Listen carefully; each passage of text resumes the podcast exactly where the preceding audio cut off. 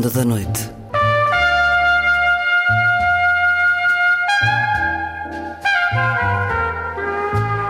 Com Luís Caetano.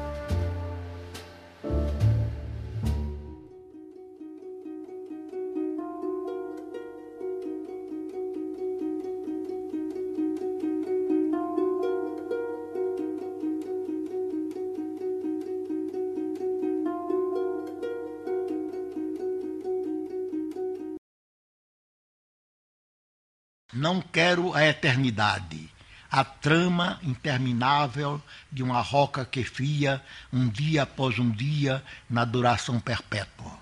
Quero ser o que passa, a leve nuvem branca que se desfaz no espaço, a fumaça de um jato no céu vazio e claro. Não me agrada ou seduz viver após viver. Antes quero o relâmpago que rasga o céu sombrio, uma fúria de álamo no chão de uma viagem e a chuva momentânea que cai sobre as cidades. Prefiro um voo de pássaro a tudo o que é eterno. A tudo o que é durável, prefiro o perecível, a sombra fugidia no dia luminoso dos narcisos e rosas, os instantes que regem, na noite indecorosa, o amor dos amantes, seus gritos e gemidos, a pétala fugaz, ferida pelo outono. Contenta-me o trajeto entre uma porta aberta e uma porta fechada, em plena madrugada ou na manhã mais cândida. O meu Deus é relâmpago, o breve resplendor antes do grande sono. Recuso-me a durar e a permanecer. Nasci para não ser e ser o que não é, após tanto sonhar e após tanto viver.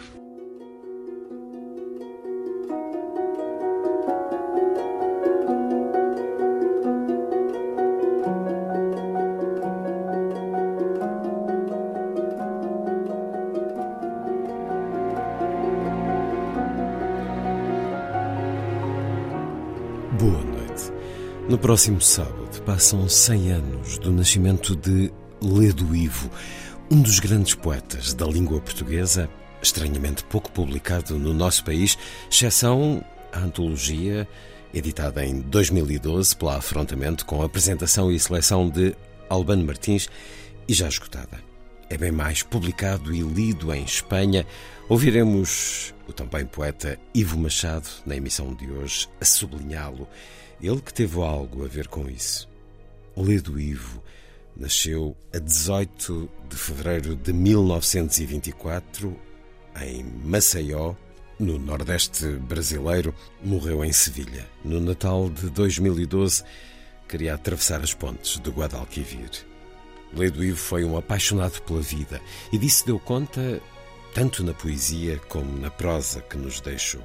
Uma obra aberta, fundada na plurisignificação, à procura da mitologia, do fingimento, da imaginação. O seu primeiro livro, publicado em 1944, tinha precisamente por título Imaginações. Aqui o vamos ouvir dizer que os poetas devem ser tão competentes como os pilotos de aviões a jato.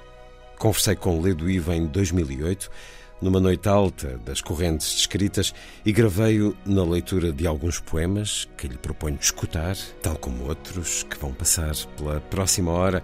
Ledo Ivo, a memória de um extraordinário poeta ao longo da emissão de hoje. Vai ser assim a ronda.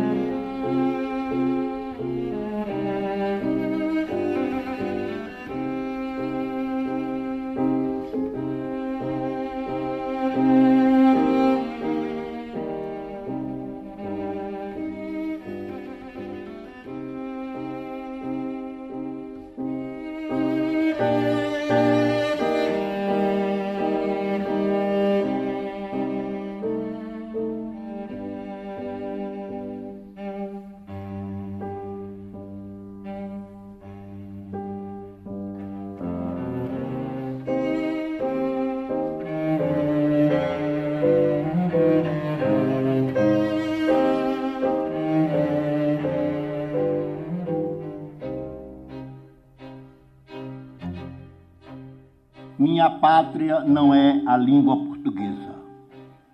Nenhuma língua é a pátria.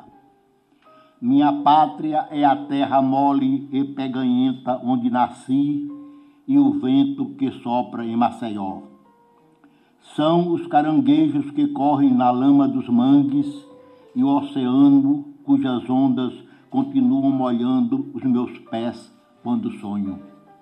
Minha pátria são os morcegos suspensos no forro das igrejas carcomidas, os loucos que dançam ao entardecer no hospício junto ao mar e o céu encurvado pelas constelações. Minha pátria são os apitos dos navios e o farol no alto da colina.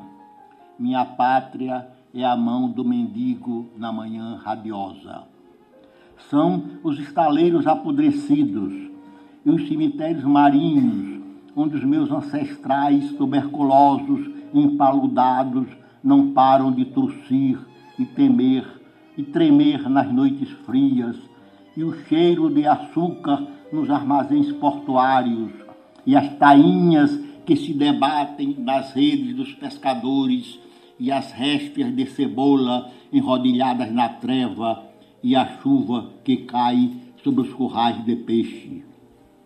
A língua de que me utilizo não é e nunca foi a minha pátria. Nenhuma língua enganosa é a pátria. Ela serve apenas para que eu celebre a minha grande e pobre pátria muda, minha pátria desentérica e desdentada, sem gramática e sem dicionários, minha pátria sem língua e sem palavras. Obrigado.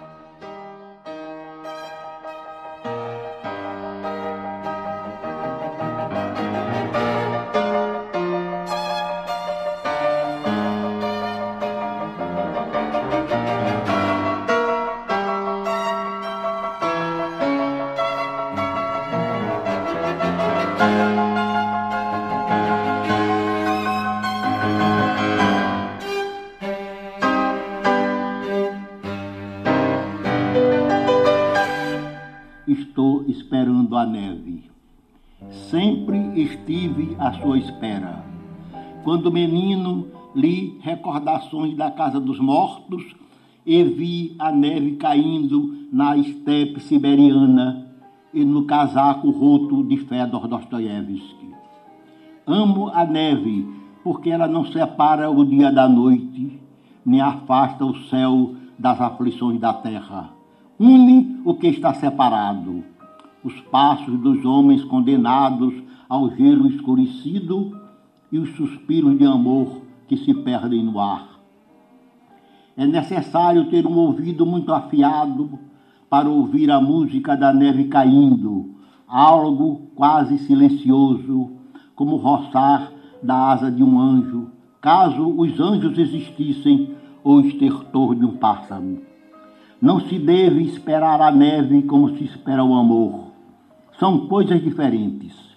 Basta abrirmos olhos para ver a neve cair no campo desolado. E ela cai em nós, a neve branca e fria, que não queima como o fogo do amor. Para ver o amor, os nossos olhos não bastam, nem os ouvidos, nem a boca, nem mesmo os nossos corações, que batem na escuridão com o mesmo rumor da neve caindo nas estepes e nos telhados das cabanas escuras e no casaco roto de Fedor Dostoiévski. Para ver o amor nada basta. E tanto o frio do inverno como o calor escaldante o afastam de nós, de nossos braços abertos e de nossos corações atormentados. Fiel à minha infância, prefiro ver a neve que une o céu e a terra, a noite e o dia, a ser presa em defesa do amor o amor que não é branco, nem puro, nem frio como a neve. Graças.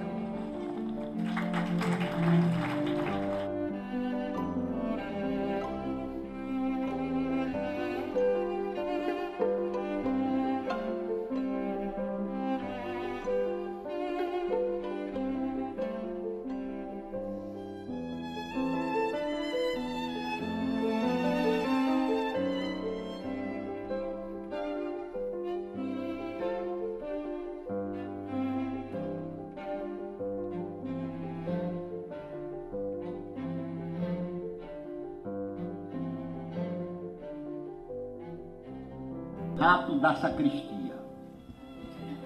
Um rato morava numa sacristia. Era um mau católico e a tudo roía. Só respeitava a Santa Eucaristia. Num lugar sagrado, certo se escondia, nem mesmo o arcebispo vê-lo conseguia. De dia dormia e à noite ruía. Como o próprio Deus, ele era invisível. A ninguém no mundo ele aparecia. Padre sacristão sempre o maldiziam. Nenhuma ratoeira ou mesmo doutrina lograva pegá-lo. Fugia aos venenos como se tivesse proteção divina. Mal caía a noite, saía da toca e a tudo ruía. Nem sequer poupava o pezinho santo da Virgem Maria. Fugia aos perigos como o diabo à cruz. Que fome era sua! Nem sequer poupava o dedinho do menino Jesus. Numa madrugada, quando ele ruía rico paramento, Deus lhe apareceu. E a muda censura ele respondeu: Nós, os roedores, vosso santo nome invocamos sempre. Deus seja louvado, que criou a terra, os ratos e os homens. Fostes vós, Senhor, e quem cria um rato, cria sua fome, seu dente deciso. Para que vivamos, roer é preciso. Em silêncio, Deus pesou o argumento e, para poupar o seu paramento e salvar a igreja, não titubeou. Quem vive tem fome, roer é preciso, Deus não fez por menos. Para que veneno levou o ratinho para o paraíso? Graças.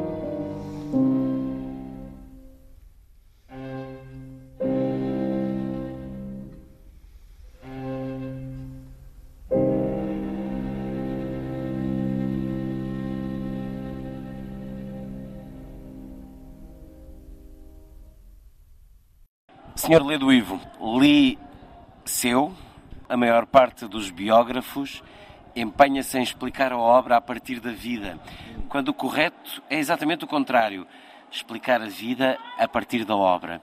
A partir da sua obra, Senhor Ledo Ivo, um dos grandes poetas da literatura brasileira, como é que explica a sua vida a partir da sua obra?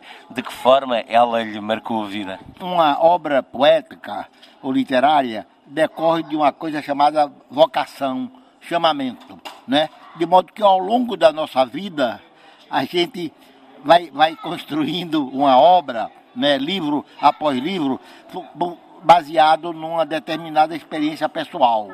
Essa experiência tanto pode ser uma experiência familiar, é, é, geográfica, até atávica ou ancestral, como também e principalmente uma experiência adquirida, que é a experiência da cultura, né? da, da aprendizagem contínua. Porque um, um, bom escritor, um bom poeta é, na verdade, um eterno aluno, um eterno aprendiz. De modo que, sem a obra, né, não existe o escritor, não existe né, o poeta. De modo que, para mim, a obra é a explicação do poeta. Há uma tendência biográfica de dizer que Fulano tal escreveu tal e tal poema porque ele era assim. Como, tal, como talvez ou de certo o contrário é que seja verdade. Ainda hoje se senta a aprender, ainda hoje É, claro. a sua vida eh, Até hoje eu estou. Até basta dizer que nessa, né, neste contato com da- das correntes de escrita eu tenho aprendido muito porque eu tenho dialogado com poetas portugueses, moçambicanos de Cabo Verde, de Moçambique, da Galícia, né, da Catalunha, né, da de outras partes da Espanha, de modo que a vida é uma eterna aprendizagem. Você não aprende apenas lendo e viajando, você também aprende conversando, trocando ideias. Para si, a, a poesia é uma criação da cultura. É uma Mas criação a, da a cultura. cultura deve estar invisível no poema, deve Então, permanecer claro, invisível. Não, é claro, porque a cultura é, é- é um objeto, vamos dizer, é, é, é, é, é um- é- um objeto artístico, né, que reflete exatamente toda a experiência do poeta. A maneira, porque o importante não é, não é fazer poemas, o importante é saber fazer poemas. Há, há dois meses atrás eu estava no México, então passando por uma rua, tinha um anúncio numa barbearia. Então tinha esse anúncio era o seguinte: precisa-se de um barbeiro competente. De modo que esse anúncio é uma lição de estética, porque mostra que a competência é indispensável a qualquer tipo, a qualquer ofício do homem. Os poetas devem ser tão competentes como os pilotos de, de, uma, de um avião a jato, por exemplo. Escreve diariamente. Não, não, não, não. Ultimamente, quer dizer, eu, eu escrevo até ocasionalmente, esporadicamente. Mas houve um tempo na minha juventude e até na minha maturidade que eu escrevia com a grande frequência, né? Daí ter acumulado uma obra que pelo menos é, é, é- é vasta do ponto de vista gráfico. Como é que encara estes encontros como as correntes descritas? O que é que sente quando está ao pé de, dos outros escritores? É, Ao mesmo tempo, eu, eu sinto que eu estou como, como um, um- um peixe dentro d'água e, ao mesmo tempo, como se eu fosse um estranho no ninho, né? De modo que é, é uma reação muito curiosa, porque, quer dizer, você se sente integrado, ligado né, a uma comunidade, né, a uma tribo, e ao mesmo tempo você se, se sente desligado, uma vez que a poesia é uma aventura pessoal, uma aventura intransferível, né, de modo que, e de alguma maneira, até um segredo. Mas a vida humana se faz com convivência e solidão. Né? O importante é que nós saibamos ligar esses dois, essas duas pontas do novelo. Senhor Ledo foi um privilégio. Muito obrigado. Muito obrigado. Ledo Ivo, uma conversa em 2008, na noite em que gravei também os três poemas que ouvimos antes. Ledo Ivo deixou-nos no Natal de 2012, no próximo sábado, o centenário do poeta, jornalista e ficcionista brasileiro.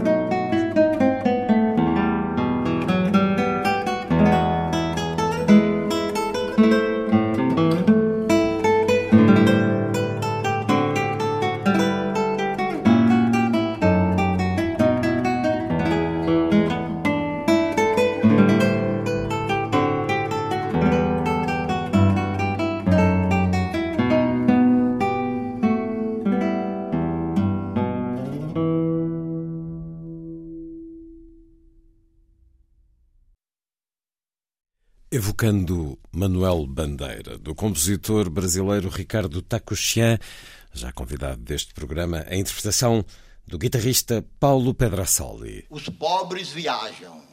Na estação rodoviária, eles alteiam os pescoços como gansos para olhar os letreiros dos ônibus. E seus olhares são de quem teme perder alguma coisa a mala que guarda um rádio de pilha e um casaco que tem a cor do frio num dia sem sonhos, o sanduíche de mortadela no fundo da sacola e o sol de subúrbio e poeira além dos viadutos. Entre o rumor dos alto-falantes e o arquejo dos ônibus, eles temem perder a própria viagem, escondida na névoa dos horários. Os que dormitam nos bancos acordam assustados, embora os pesadelos sejam privilégio dos que abastecem os ouvidos e, os, e, o tédio dos psicanalistas em consultórios assépticos como algodão que tapa o nariz dos mortos. Nas filas, os pobres assumem um ar grave que une temor, impaciência e submissão. Como os pobres são grotescos e como os seus odores nos incomodam mesmo à distância. E não têm a noção das conveniências, não sabem portar-se em público. O dedo sujo de nicotina esfrega o olho irritado que do sonho reteve apenas a remela. Do seio caído e túlgido, um filete de leite escorre para a pequena boca habituada ao cheiro. Na plataforma, eles vão e vêm, saltam e seguram malas em embrulhos. Fazem perguntas descabidas nos guichês, sussurram palavras misteriosas e contemplam as capas das revistas com o ar espantado de quem não sabe o caminho do salão da vida. Por que esse ir e vir? E essas roupas espalhafatosas, esses amarelos de azeite de dendê que doem na vista delicada do viajante obrigado a suportar tantos cheiros incômodos e esses vermelhos contundentes de feira e mafuá.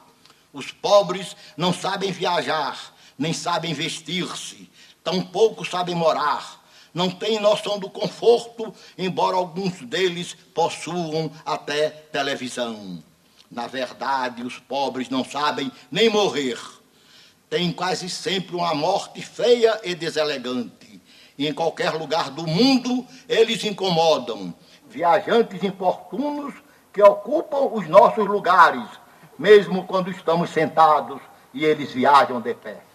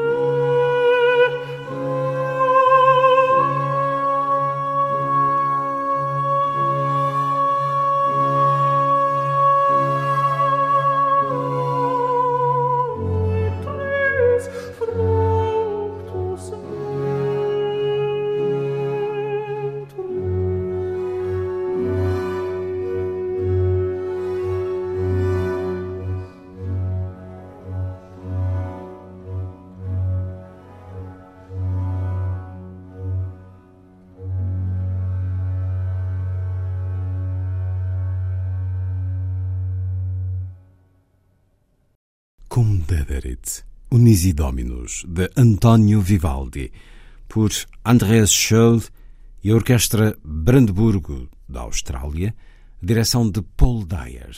Em 2022, o poeta Ivo Machado dedicou a sua intervenção nas correntes descritas a Lê do Ivo e leu dois poemas do livro inaugural do escritor brasileiro. Dei comigo relendo, entre outros, dois livros do Lê do Ivo, Confissões de um Poeta e o Aluno Relapso. Num e no outro, o poeta fala do seu descobrimento das palavras e dos lugares que levou para dentro do poema. No meio, fala sobre aqueles com quem se cruzou ao longo da vida. E não resisto a contar-vos um delicioso episódio. Ocorria, diz-nos Leduivo, que eu portava um nome excessivamente curto, o que por vezes me criava alguns embaraços, como quando um dia, na companhia de Murilo Mendes, entramos na oficina de um encadernador no Rio e Murilo me apresentou a Manuel Bandeira, que logo perguntou: Lê do Ivo de quê? Nos encontros que sucederam, Manuel Bandeira haveria de sugerir-lhe que o engrossasse ao nome com os sobrenomes maternos, no carinhoso propósito de garantir-lhe um porvir literário pela porta respeitável dos nomes compridos, como era normal à época. Exemplo disso, entre outros, João Cabral de Melo Neto, como ele, como Ledo, o nordestino. E já agora, a propósito de nomes, não resisto a contar-vos que, certo dia, em Sarajevo, quando me apresentaram ao poeta marroquino Abdelatif Labi, ele de imediato perguntou: você é parente de Ledo Ivo? Ao longo destes dois últimos anos, fiz poemas. Fui à procura de lugares na poesia. A poesia é um fazer, e fazer é ser.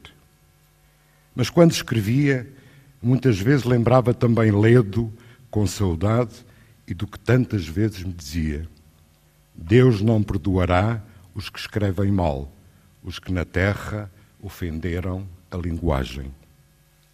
E talvez, quem sabe, lembrasse de Ledo, porque dei comigo incontáveis vezes em longos monólogos, muitas vezes, imaginem, com Deus. Embora eu soubesse e saiba que o monólogo é uma forma de discurso em que o personagem extravasa de maneira razoavelmente ordenada os seus pensamentos e emoções sem dirigir-se a um ouvinte específico. Talvez por isso Deus jamais me respondeu. Ou então não falamos a mesma língua. Cheguei a perguntar a mim mesmo a que língua teria de recorrer para ele me entender.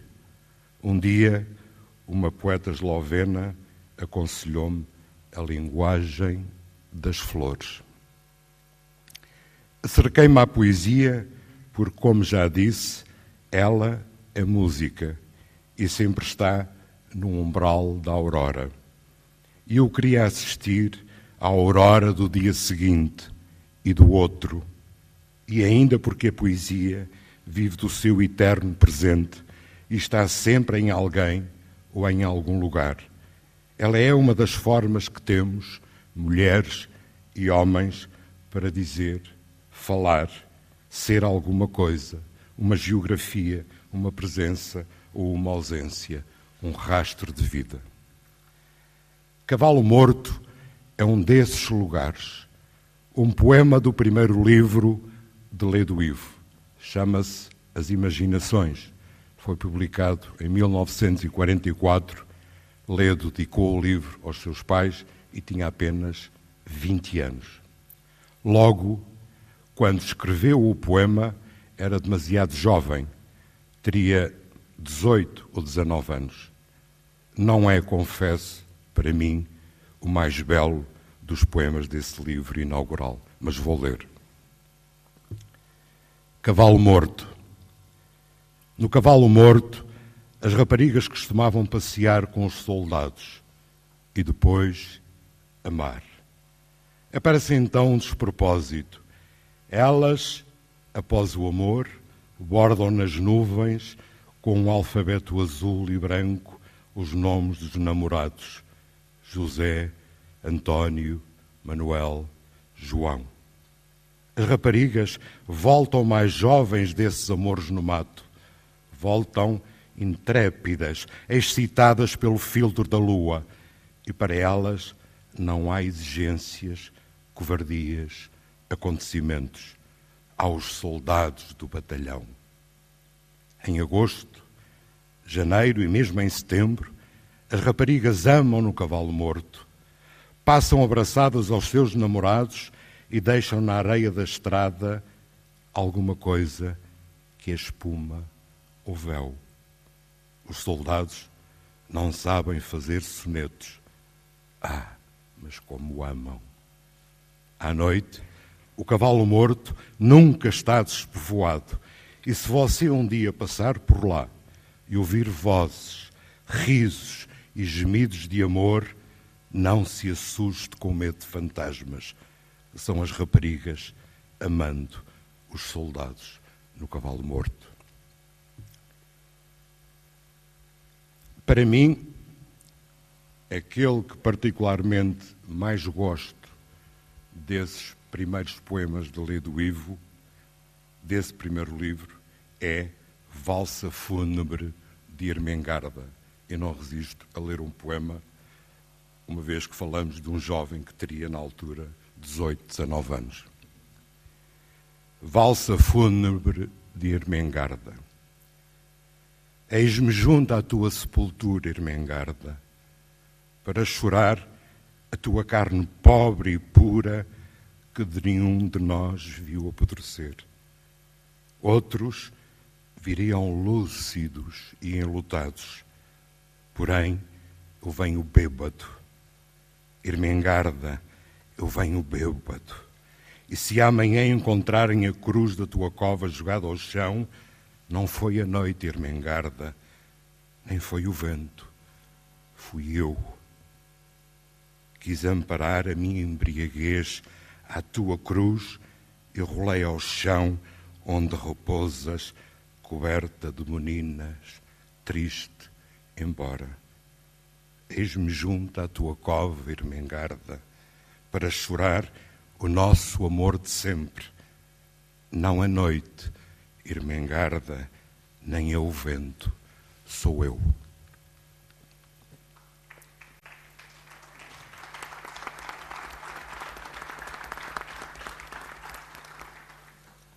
Em 2008, os poetas espanhóis Guadalupe Grande, uma amiga querida que faleceu inesperadamente a 2 de janeiro do ano passado, e Juan Carlos Mestre, outro amigo, começaram a traduzir Lê do Ivo. Chamaram-lhe Aldeia de Sal. E o primeiro poema dele é justamente Cavalo Morto. Mas muito antes da tradução, Juan Carlos Mestre havia escrito o poema que todos escutamos há pouco no início desta mesa. É um poema longo. Escreveu em 2007. Ainda nem ele, nem Guadalupe conheciam Ledo.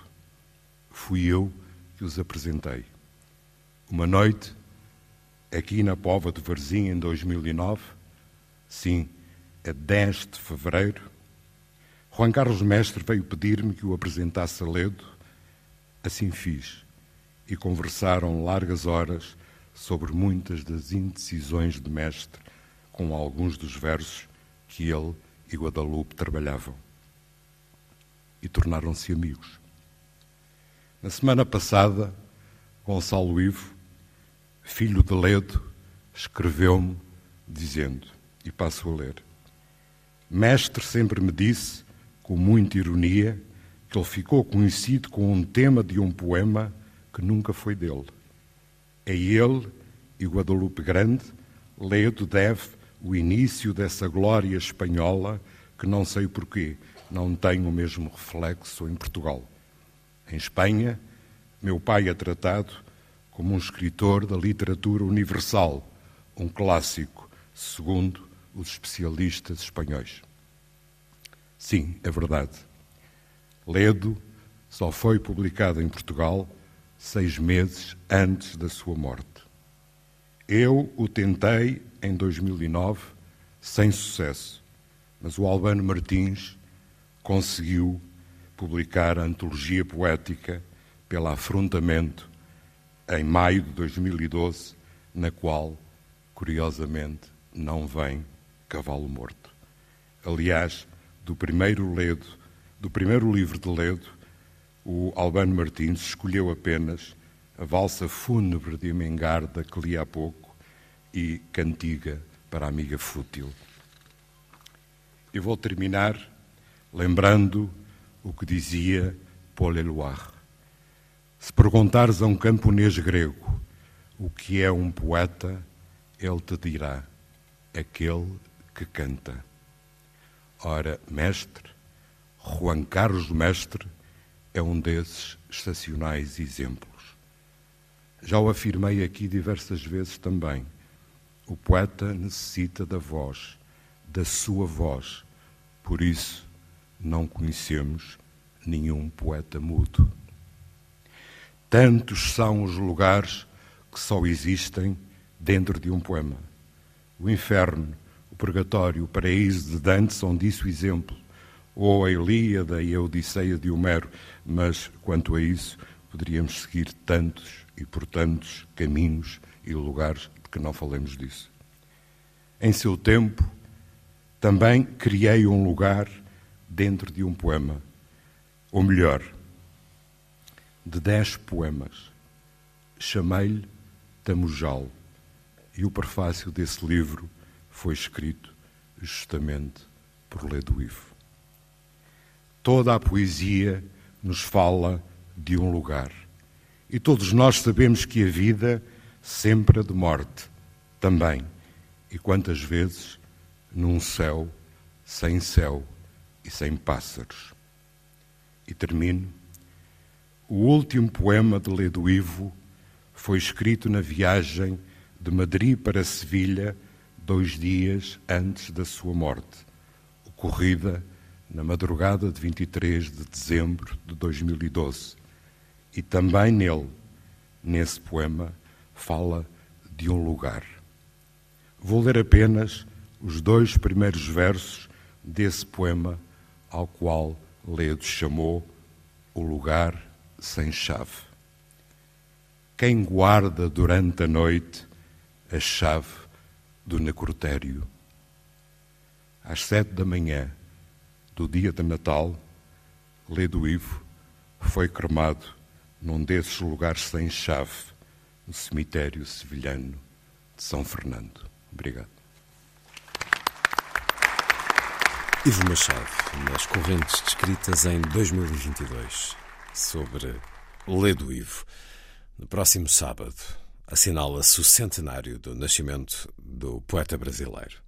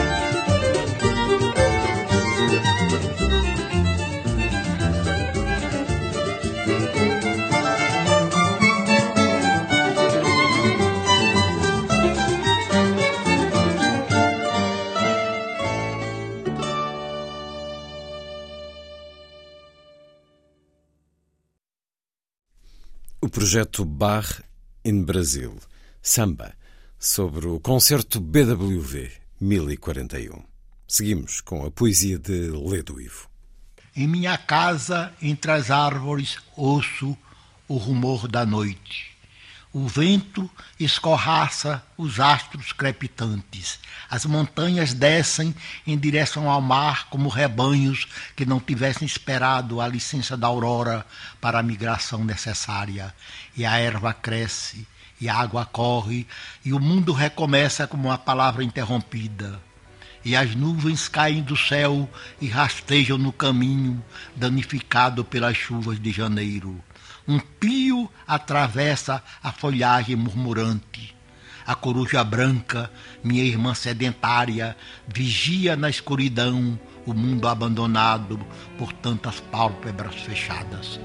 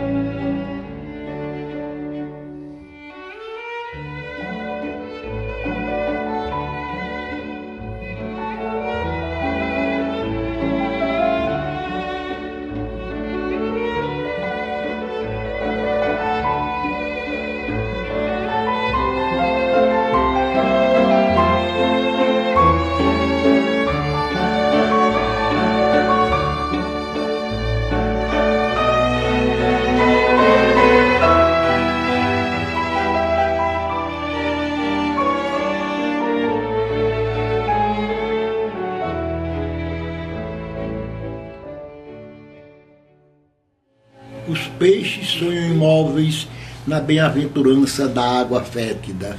Não são como os homens que se agitam em seus leitos desastrados.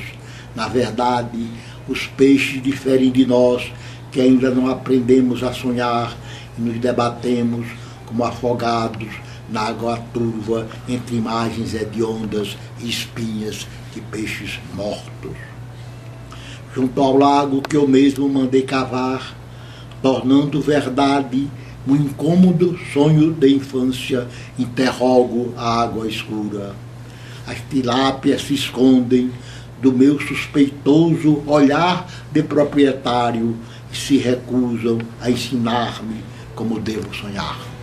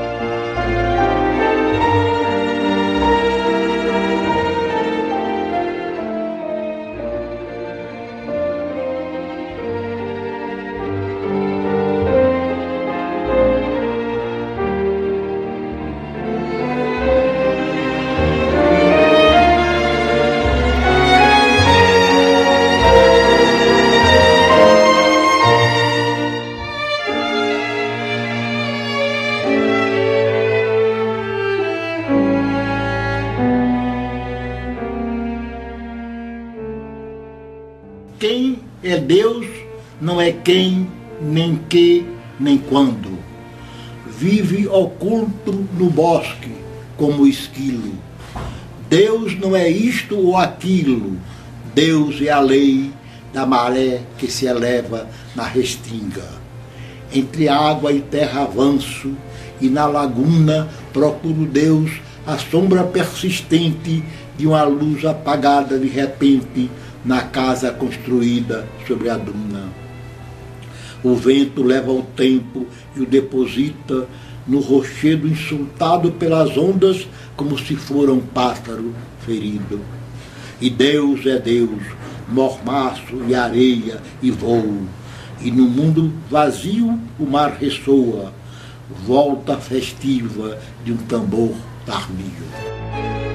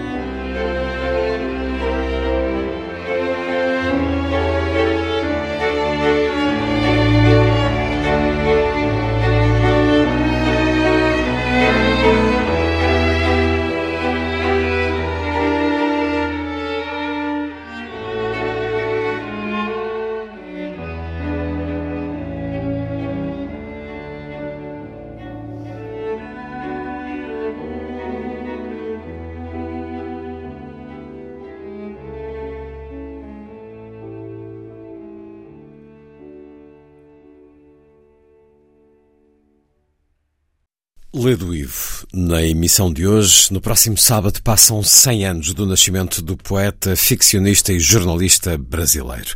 Está feita a ronda. A si, obrigado por estar com a rádio. Boa noite.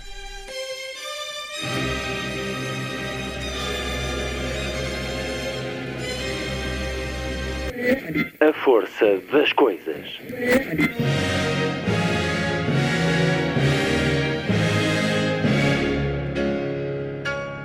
Welcome to the 109th last night of the proms.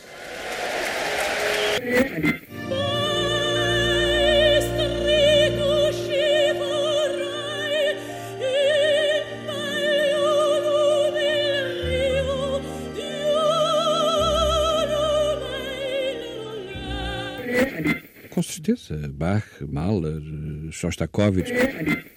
programa de Luís Caetano.